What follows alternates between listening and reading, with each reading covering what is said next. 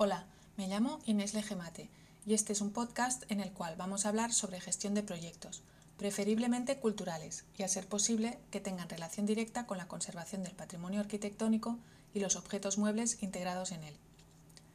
En el episodio anterior me comprometí a hablaros de una experiencia propia. A través de ella os voy a intentar llevar por todas las fases o etapas de un proyecto y de las cuales hemos estado hablando hasta ahora, desde la primera fase en que tenemos la idea pasando por la siguiente fase de esbozo de la misma, hasta la elaboración, puesta en marcha del proyecto, su conclusión y posterior revisión.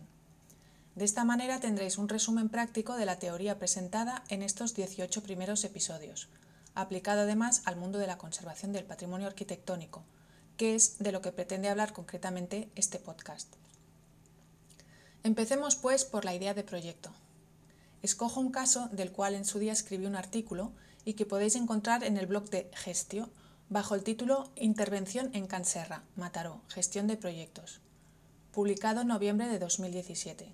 Un trabajo que dirigí y gestioné y que ejecutaron las compañeras restauradoras Marina Granero y Marina Prats.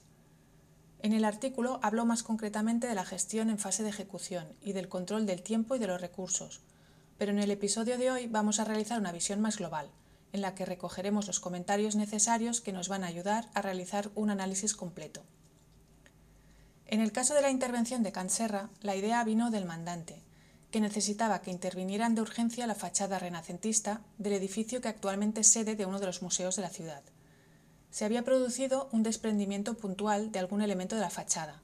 Inauguraban una exposición una fecha concreta y querían asegurar que no se produjera ningún desprendimiento más. El objetivo, las condiciones y el presupuesto estaban ya fijados. Inaugurar una fecha concreta, asegurar la estabilidad de la fachada y que el presupuesto no sobrepasara de la cantidad límite permitida para realizar una contratación directa y no tener que pasar por un concurso público. La validación la hice tras una visita de inspección in situ y después de hablar con Pera Rubira, el jefe de área de pintura mural y escultura del Centro de Restauración de Bienes Muebles de Cataluña, trabaja conjuntamente con el Servicio de Patrimonio Arquitectónico del Gobierno catalán y tiene mucha experiencia en ese ámbito. Validar, en este caso, fue decidir que era posible ejecutar lo que el cliente necesitaba.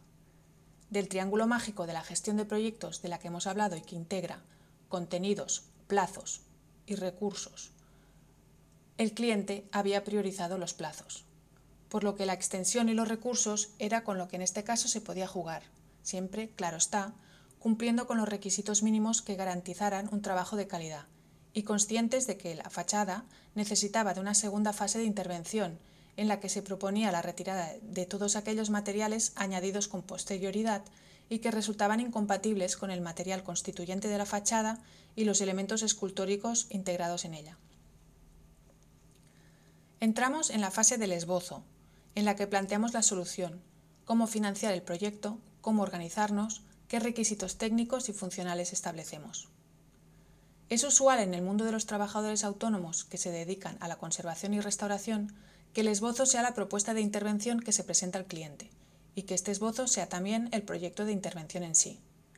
No debería ser así, sobre todo porque creo que va en perjuicio del propio restaurador, que deja de tener en cuenta factores financieros y organizativos que, si los plasmara en papel, le mostrarían que ciertos trabajos no son viables no técnicamente, sino económicamente, aunque al final lo segundo puede repercutir en lo primero. Cuando se trabaja subcontratado por una constructora especializada, todo eso supuestamente ya se ha tenido en cuenta, aunque entonces podríamos entrar en otro tema del cual quizás sería interesante hablar en otro episodio, que es el de los honorarios y el reconocimiento de la figura del restaurador y de sus conocimientos técnicos. Personalmente, creo que muchos restauradores realmente trabajan por amor al arte y desde aquí les mando un profundo reconocimiento a su esfuerzo y labor. Dicho esto, en el esbozo que se hizo para la intervención en la fachada de Can Serra se plasmó el estado de conservación y un diagnóstico, una propuesta de intervención detallada y una valoración económica y temporización de los trabajos a realizar. En las observaciones y conclusiones se incluyeron algunas condiciones de ejecución, pero creo que esto debería formar parte de un contrato formal que deberíamos normalizar en el sector de la conservación y restauración. Ahí lo dejo, para reflexionar y quizás comentarlo también con algún experto en la materia. Respecto a la parte organizativa, debía pensar en quién podría hacer ese trabajo. Como autónoma no disponía de un equipo de trabajo fijo.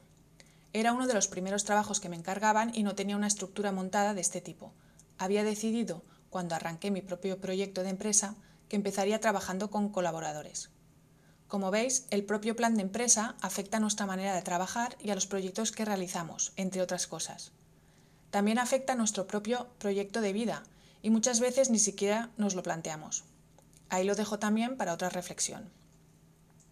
Pues bien, ¿quién podía hacer ese trabajo que estuviera libre en esos momentos? Hay que tener en cuenta que me propusieron la intervención 27 días antes de la inauguración, con lo que no disponía de mucho margen. No siempre encontramos libres los restauradores que necesitamos o queremos. Eso hay que tenerlo en cuenta en intervenciones de urgencia, a lo que por un momento me pareció que me iba a especializar en ello, lo que me iba a hacer replantear, a su vez, mi propia estructura, si quería tener una capacidad de reacción rápida, debía de disponer de medios y recursos, lo cual no tenía en ese momento.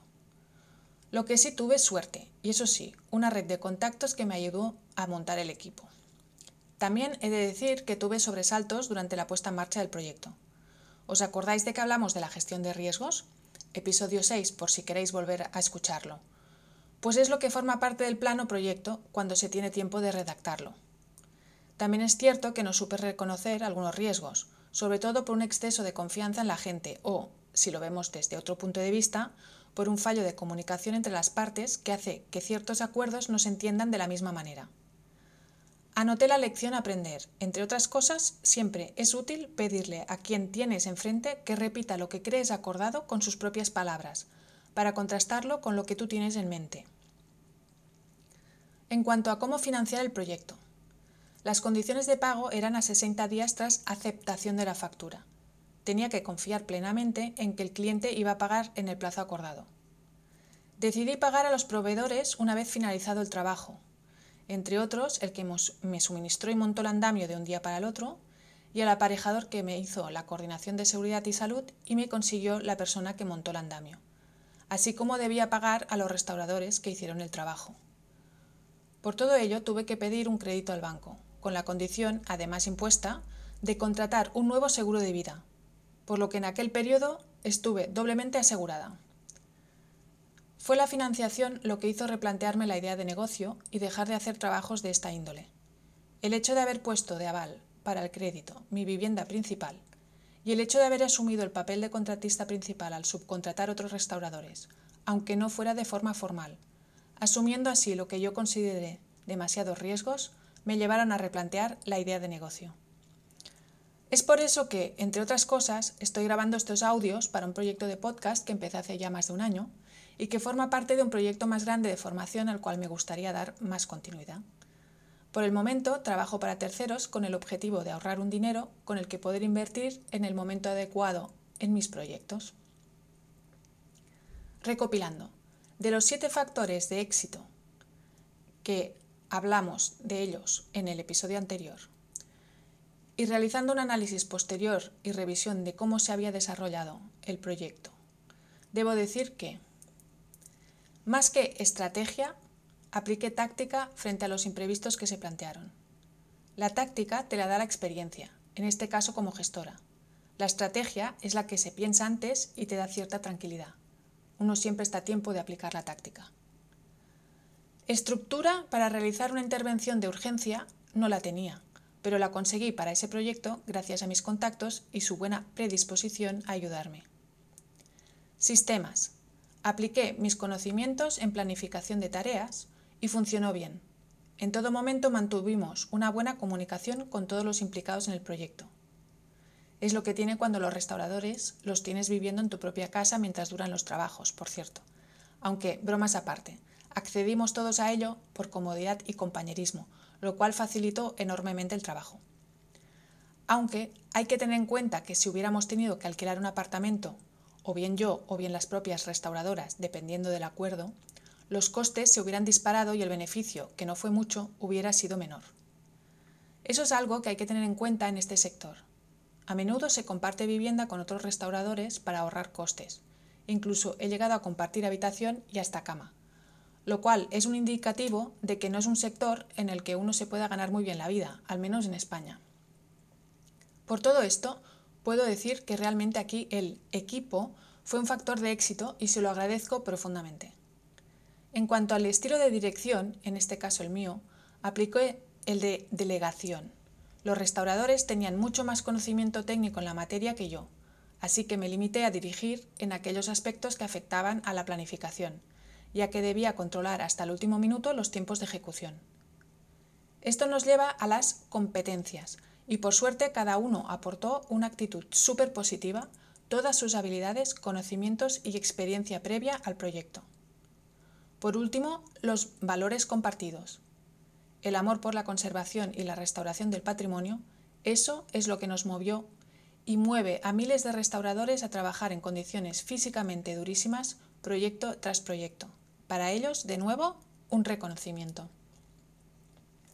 Hasta aquí el relato de mi experiencia en el proyecto de intervención de la fachada de Canserra. Espero que os haya resultado interesante y si os, si os han planteado dudas, bienvenidas sean. Si las queréis compartir conmigo, os escucho. Ha sido un placer estar con vosotros. Hasta pronto.